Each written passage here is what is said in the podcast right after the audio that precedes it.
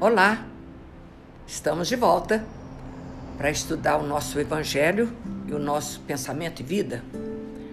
E é através desse estudo que nós vamos nos renovamos, renovando. Que tem uma fala de Paulo que diz o seguinte: Renovai-vos pelo espírito do vosso sentir. O que significa isso? Nós temos que nos renovar pelo sentimento. E é isso que esse livrinho espetacular, Pensamento e Vida, nos ensina. E diz Paulo, nesse trecho esclarecido pelo Emmanuel, renovação pelo sentimento, à luz do Evangelho. Isso equivale, equivale a dizer que renovar-nos em verdade no modelo do Cristo, é necessário, acima de tudo, sentir nos padrões do Cristo para pensar, observar, ouvir, ver e agir. Com todos esses verbos, precisa de estar envolvido pelo sentimento. Nós temos um costume de dramatizar tudo, tudo. Está indo muito bem, você tá boa? E hoje eu tô, mas menina, semana passada quase morri. Que que ele tem que lembrar lá do passado? Isso é drama, né? A gente dramatiza tudo. Desencantos, queixam-se de ingratidões, historiam episódios tristes que a vida já relegou aos arquivos do tempo e se antigas dores e problemas superaram e te volta à imaginação, esquece-os e segue adiante. É isso que esse livro Pensamento e Vida vem nos ensinar. Por que, que eu tenho que ficar voltando para o passado se eu já aquilo já passou? E Paulo diz o seguinte, continua Paulo: Se alguém está em Cristo, nova criatura é. Então, as coisas velhas que já passaram, eis que tudo se fez. Eis que tudo se fez.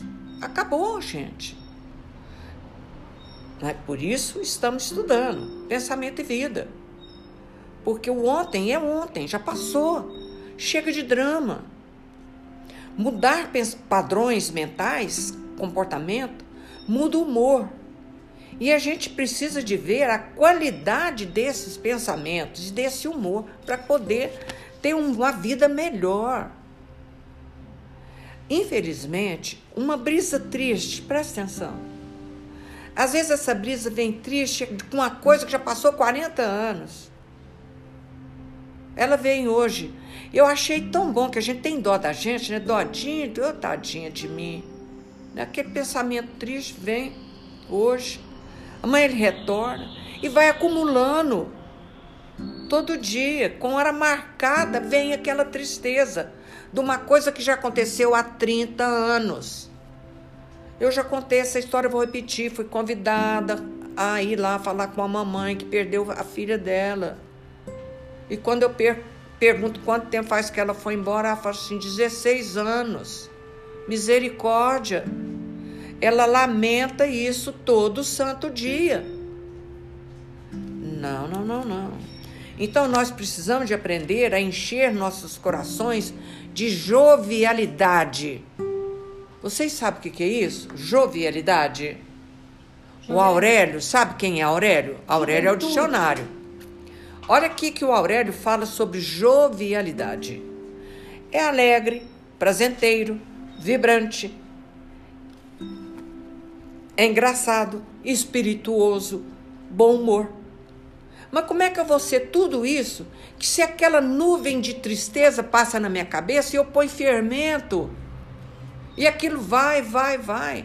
Sabe o que significa isso? Eu estou me obsediando, que é o assunto de hoje, obsessão.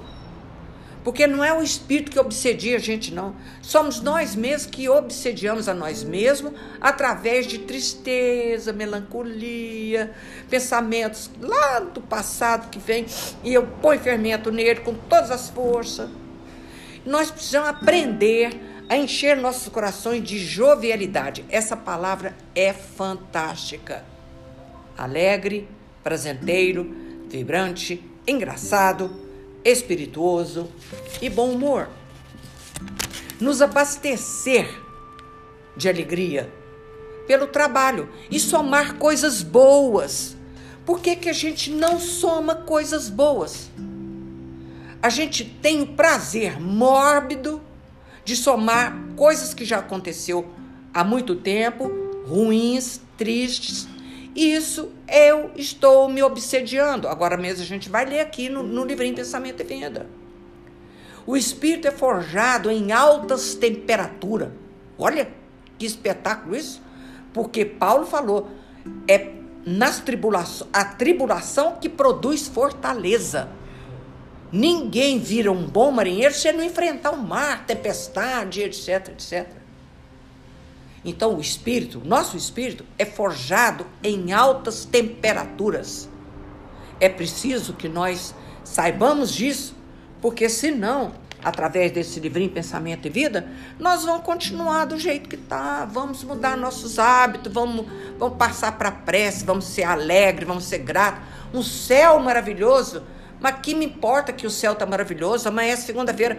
Que que tem isso? Ah, é dia de pegar no batente. O brasileiro tem umas expressões muito engraçadas. Então vamos ler no livro Pensamento e Vida sobre obsessão. Quando se fala obsessão, você logo pensa que tem uma dúzia de espíritos obsediando. E a gente vai ler aqui que não é bem isso, não.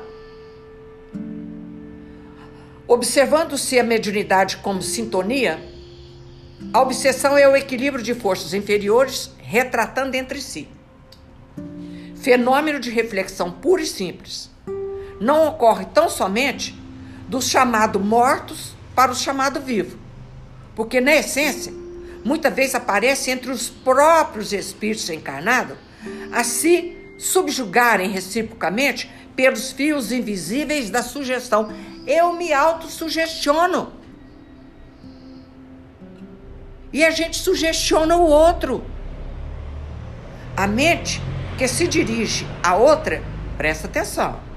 A mente que se dirige a outra cria imagem para fazer-se notada e compreendida prescindido da palavra e da ação, para insinuar-se, porquanto ambientando a repetição, e aquilo faz todo dia, todo dia, todo dia, todo dia, toda hora, atinge o objetivo que demanda, projetando-se sobre aquela que procura influenciar.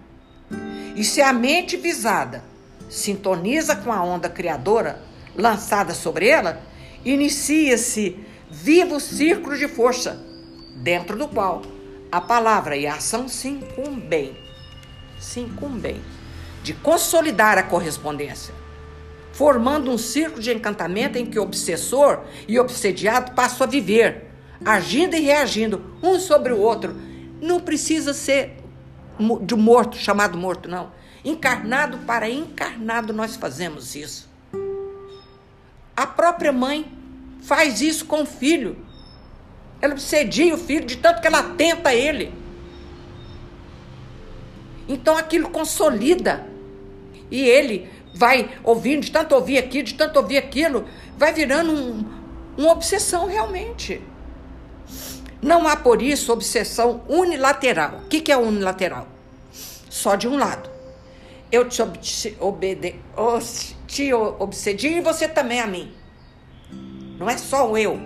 É porque há uma correspondência, como ele falou aqui, a, consolidar a correspondência formando um círculo de encantamento. Não há, por isso, obsessão unilateral.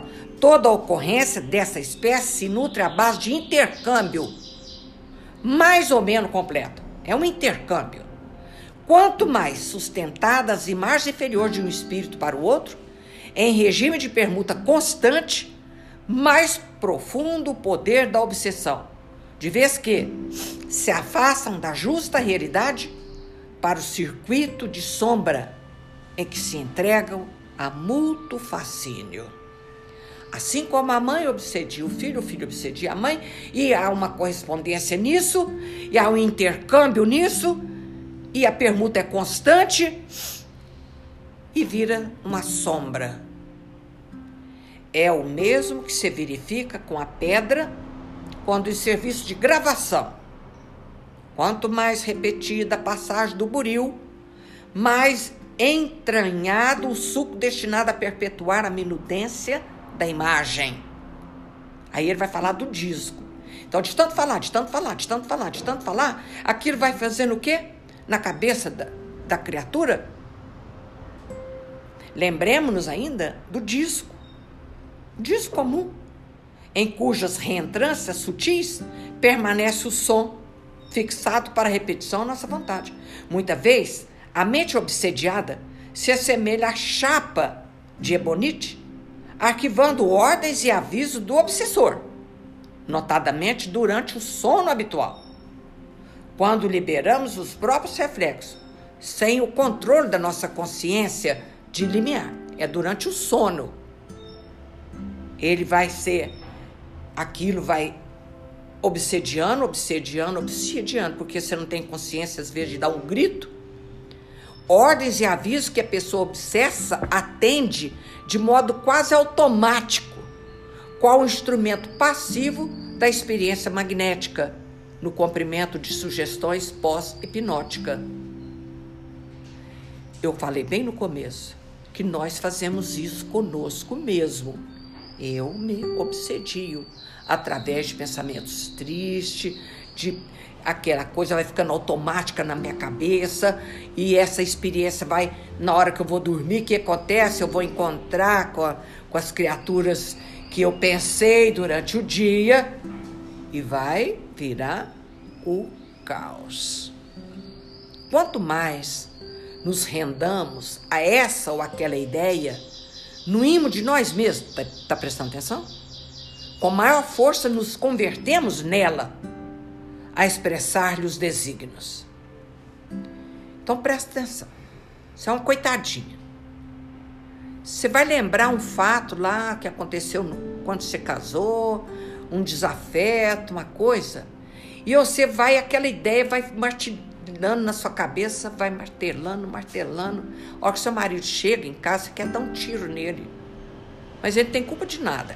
A culpa está em mim Ó, quanto mais nos rendamos a essa ou aquela ideia, porque às vezes as criaturas das trevas sopram a ideia.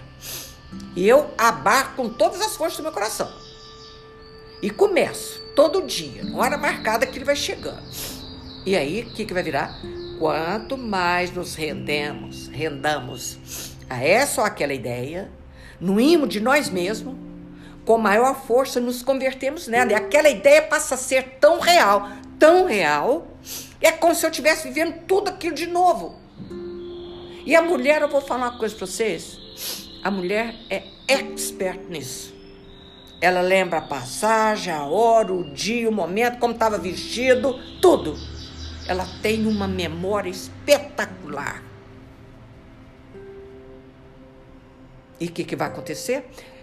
com maior força, nós vamos nos converter naquela ideia, a expressar os desígnios.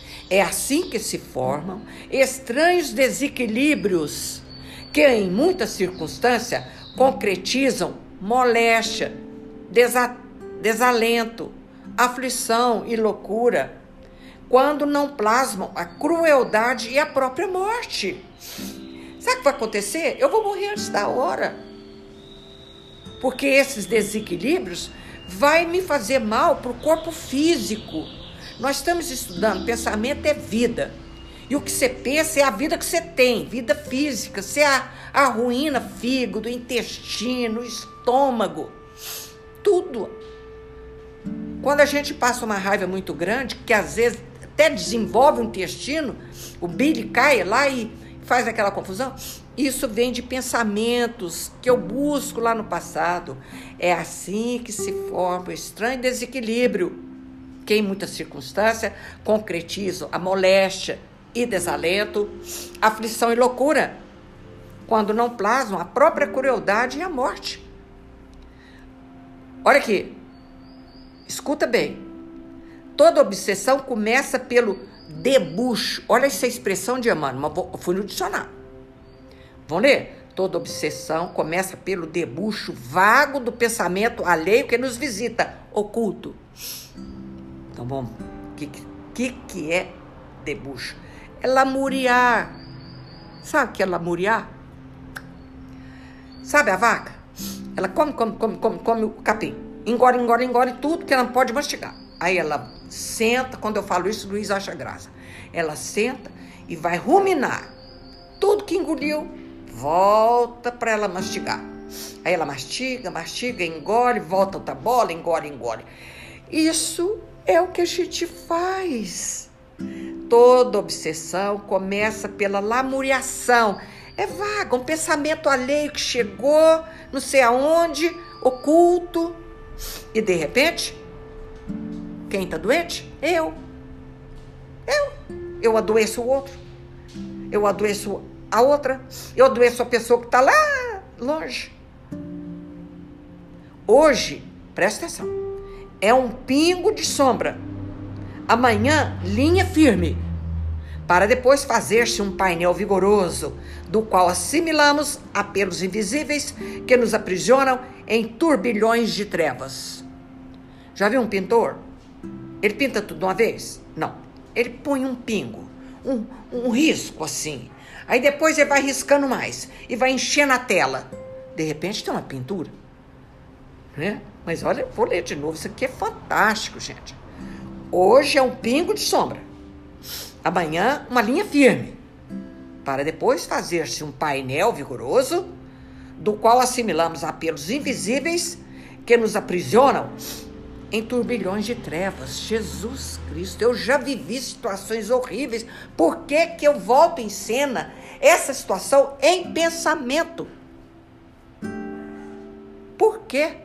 Que prazer mórbido que nós temos de nos maltratar a nós mesmos. Não adianta falar que é coitadinha, tadinha. Aí ela vai precisar de banco de analista, ela tem que ir para psiquiatra, psicólogo. Remédio não vai resolver, não. Mas quem vai, precisa de resolver, vai no médico. Mas pelo amor de Deus, ela precisa de entender que ela que está criando toda aquela situação de doença. Aí ele diz: urge. O que, que é urge? Urge? É. é acontece. Acorda, perdão.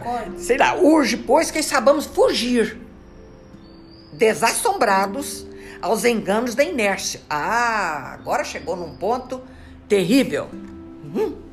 Esses pensamentos me levam à inércia, coitadinha, eu vou pro sofá e vou botar bastante fermento nesses pensamentos então, que é urge, é depressa. Ó, tem urgência. Urge, pois que sabamos fugir, desassombrados, aos enganos da inércia. Porque isso, quando. Já viu falar que cabeça vazia, oficina do diabo? Todo mundo conhece essa frase, né? É inércia. Ficar parado. Ali, não, que está fazendo nada. Ah, tá. Pensamento tá mil. Olha aqui, então vamos lá. Urge, pois, que sabemos fugir desassombrado aos enganos da inércia, porque o espelho ocioso de nossa vida em sombra pode ser longamente, olha a palavra, viciado e detido pelas forças do mal, que, em nos vampirizando, estende sobre os outros as teias infernais da miséria e do crime. Então nós somos vampirizados. Mas quem causou tudo isso? Ah, foi fulano que fez, esse, esse pensamento na minha cabeça. Ah, foi?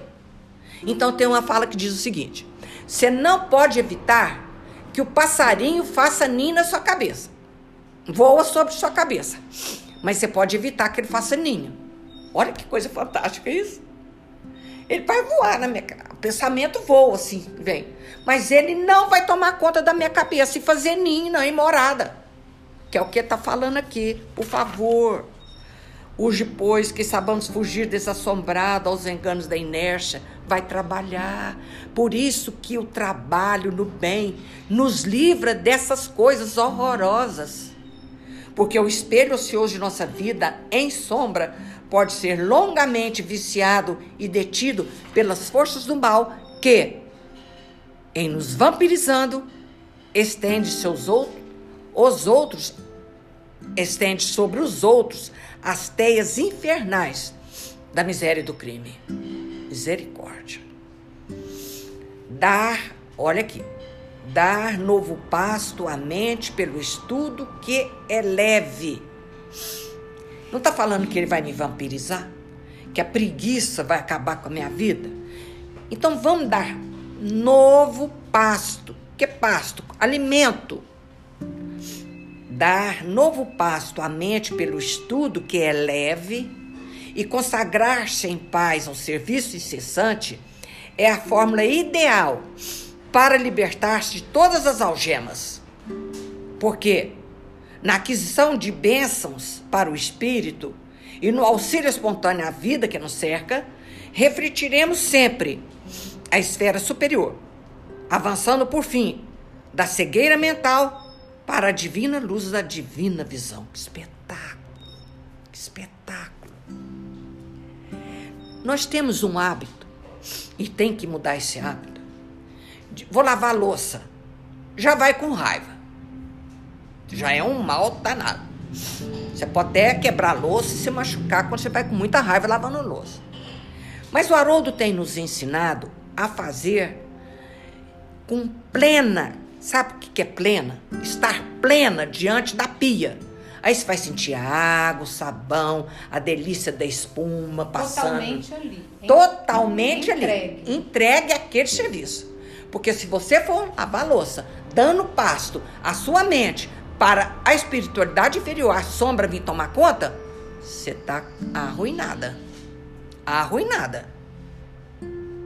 Por isso que está dizendo, dar novo pasto à mente pelo estudo que é leve.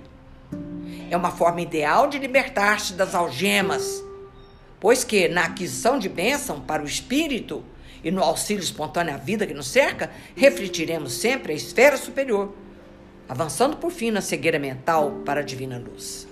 Por isso que o médico diz, pensa aí, um médico, ele diz, a imaginação é a metade da doença. E a tranquilidade é a metade do remédio.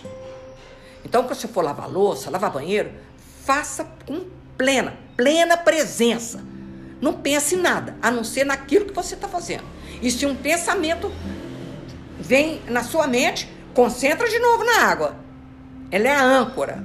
A hora que você está lavando louça, a água é a âncora. Ela te dá uma sustentação de você fazer aquilo com plenitude. Que coisa espetacular plenitude. Nós temos que estudar esse livro de Joana de Ângeles. Então, muito bem. Nós estamos falando aqui, né? Por isso que eu vou dizer para vocês, a nossa doutrina chama consolador prometido. Sabe por quê? Que Jesus falou sobre isso, nós vamos ler agora mesmo? Porque ele sabia das nossas dores Ó, consolador. Não tinha outro nome para nossa doutrina, porque ele consola a dor, nos explicando, nos esclarecendo que não existe, a obsessão só é feita porque eu permito que aconteça. Mesmo quando a influência é de um outro espírito, por exemplo, que vem me influenciar. Mas eu não permito. Através dos estudos nós estamos vendo isso aí. Jesus disse o seguinte, passando para o nosso evangelho: Se alguém, se vós me amais, guardai meus mandamentos. E eu pedirei a meu Pai, e ele vos enviará um outro consolador, a fim de que permaneça eternamente convosco. O Espírito de verdade, que o mundo não pode receber, porque não vê, não o conhece. Mas quanto a vós, conhecê-lo-eis, porque permanecerá convosco e estará em vós. Mas o Consolador, que é o Santo Espírito, que meu Pai enviará em meu nome, vos ensinará todas as coisas e vos fará relembrar olha a palavra relembrar de tudo aquilo que eu vos tenho dito. Anotou João. É lindo. Jesus veio como um consolador. Aonde tinha dor, Jesus chegava. Lá naquele tempo que ele andava no meio de nós. E aí, eu vou embora mas eu vou pedir ao meu pai que envie um outro consolador. Está aqui, ó.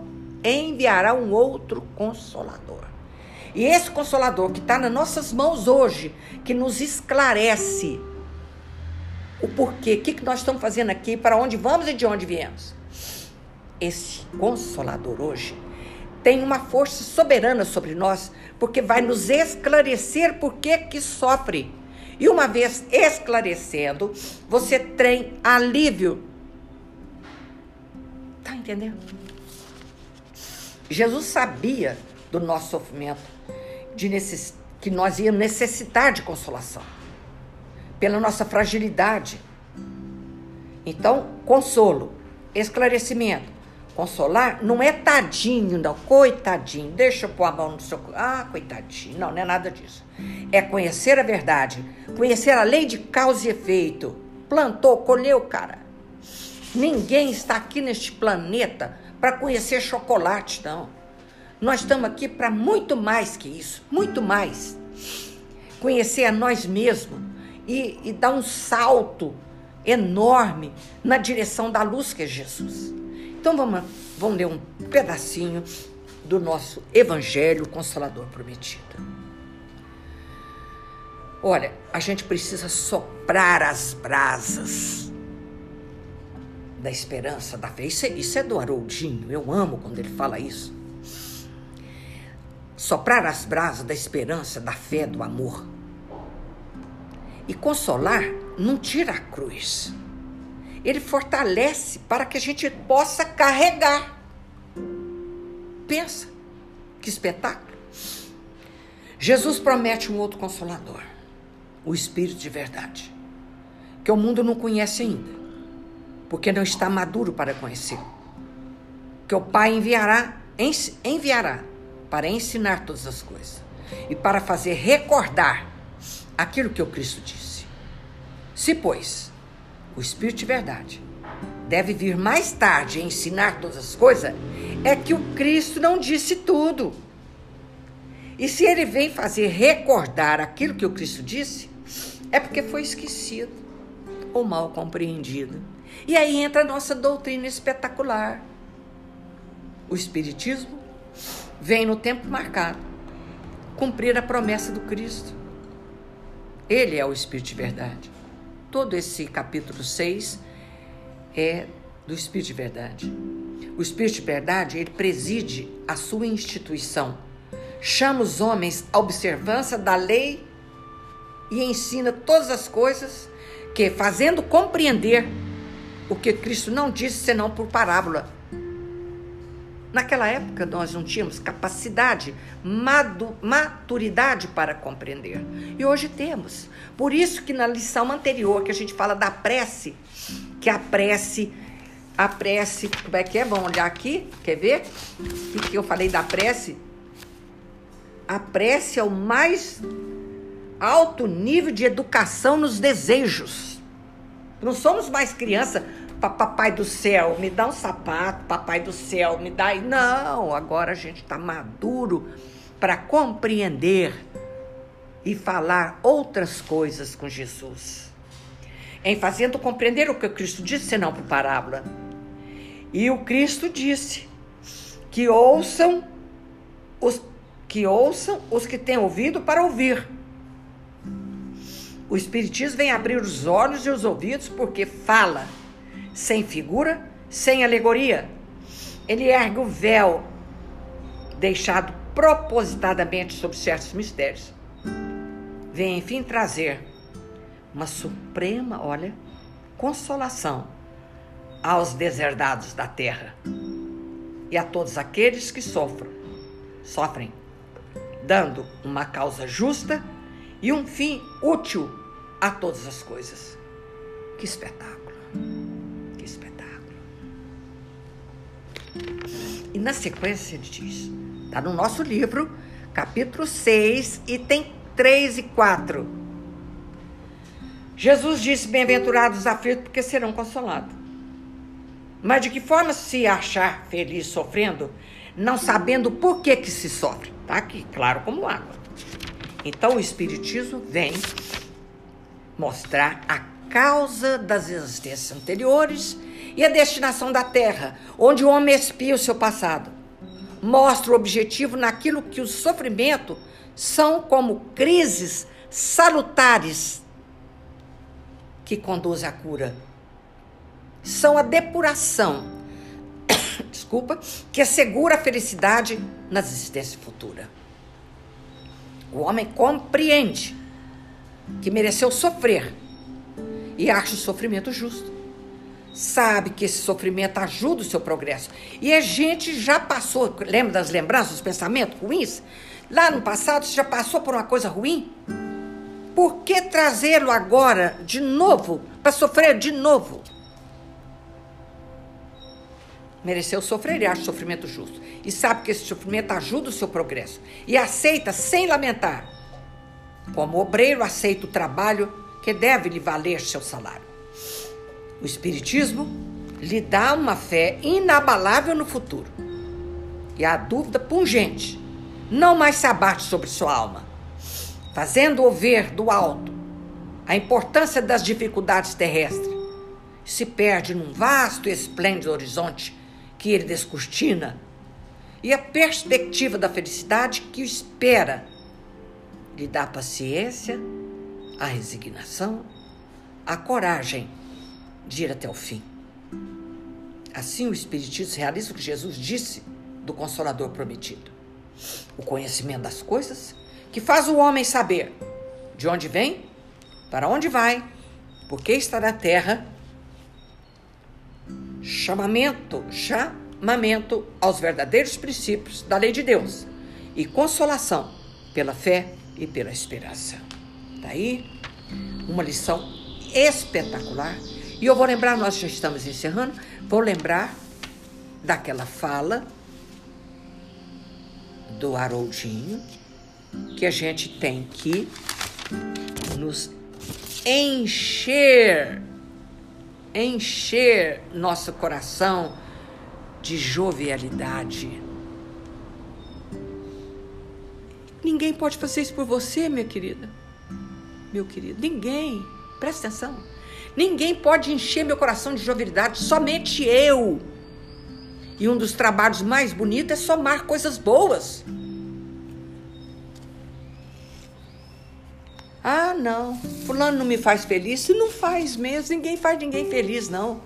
A felicidade é um atributo do espírito que eu, somente eu, posso realizar.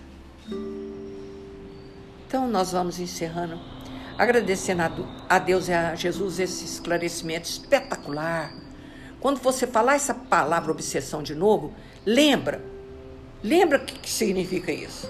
Lembra quem está obsediando quem? Quem? Eu mesmo obsediando a mim mesma.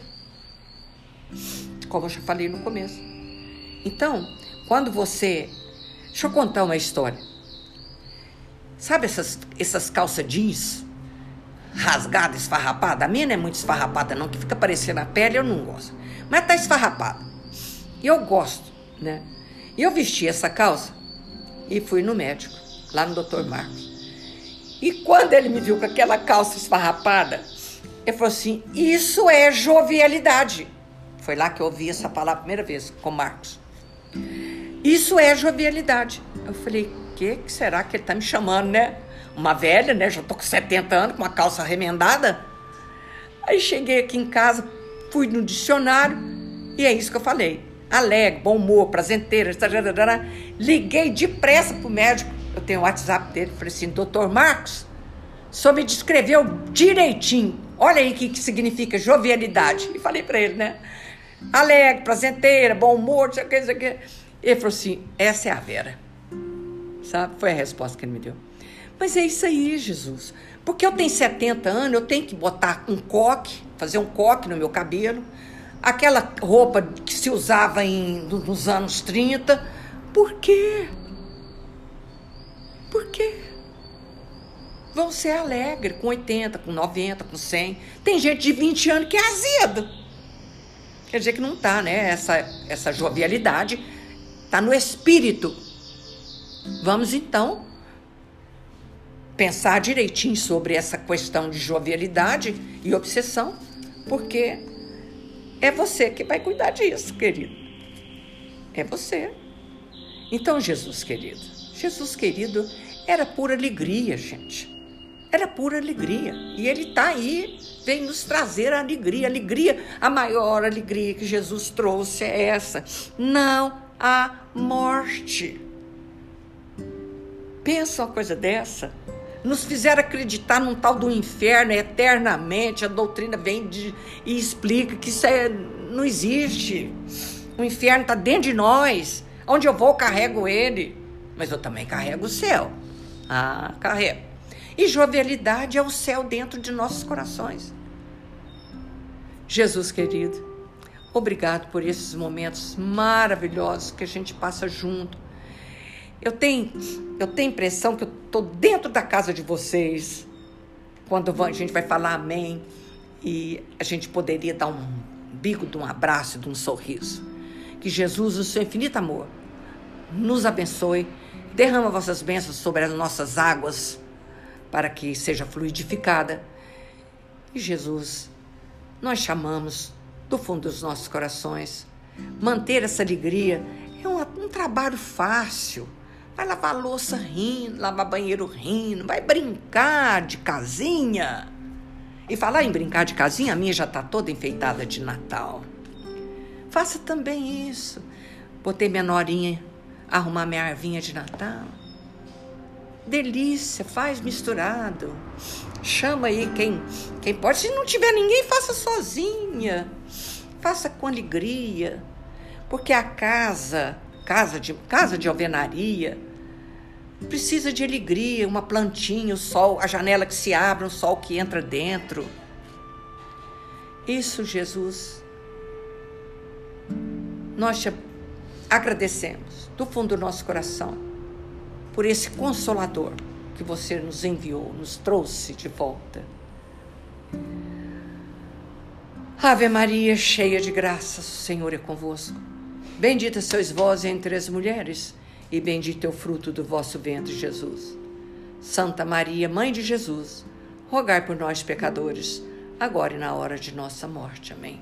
Fiquem com Deus, que Jesus os abençoe e lembre-se: alegria Alegria é a melhor coisa que existe nesse mundo. Pode chorar e ser, e ser alegre. Não tem nada a ver. Beijo no coração de cada um de vocês. Que Jesus envolva-nos no seu manto de amor e de luz. Assim seja.